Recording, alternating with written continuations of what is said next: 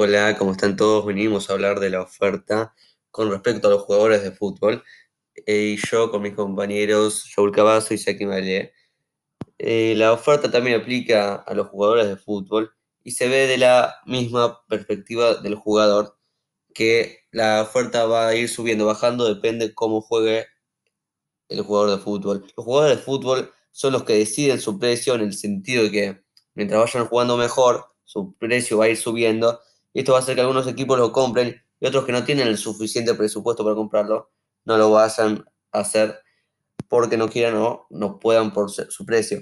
Lo que hace que el jugador puede, puede ser bueno o no, quiere decir que si van a jugar demasiado bien, que es en su precio, y solo va a poder comprar equipos muy buenos, pero los otros ni se van a forzar en pagarlo por su agrandado precio. Entonces, esto es una desventaja que le puede llevar al jugador si juega tan bien pero por otro lado es una ventaja porque también va a querer estar en mejores equipos y te van a poder pagar más. Lo que hace que crezca el precio del jugador, como dijimos antes, no solo jugar bien todo el tiempo, porque quizás con que juegue solo bien en la liga de su país, no se va, no va a tener un reconocimiento mundial grande.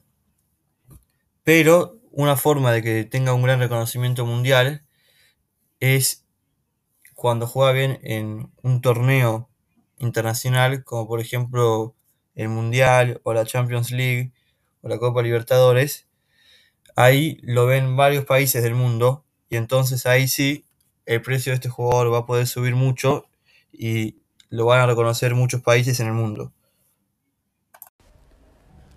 Hay veces que los jugadores se quieren ir del equipo y otros equipos no los compran. Esto hace que el jugador empiece a jugar peor, ya que no puede empezar en otro equipo. Al mismo tiempo, este jugador baja su precio, ya que no juega tan bien.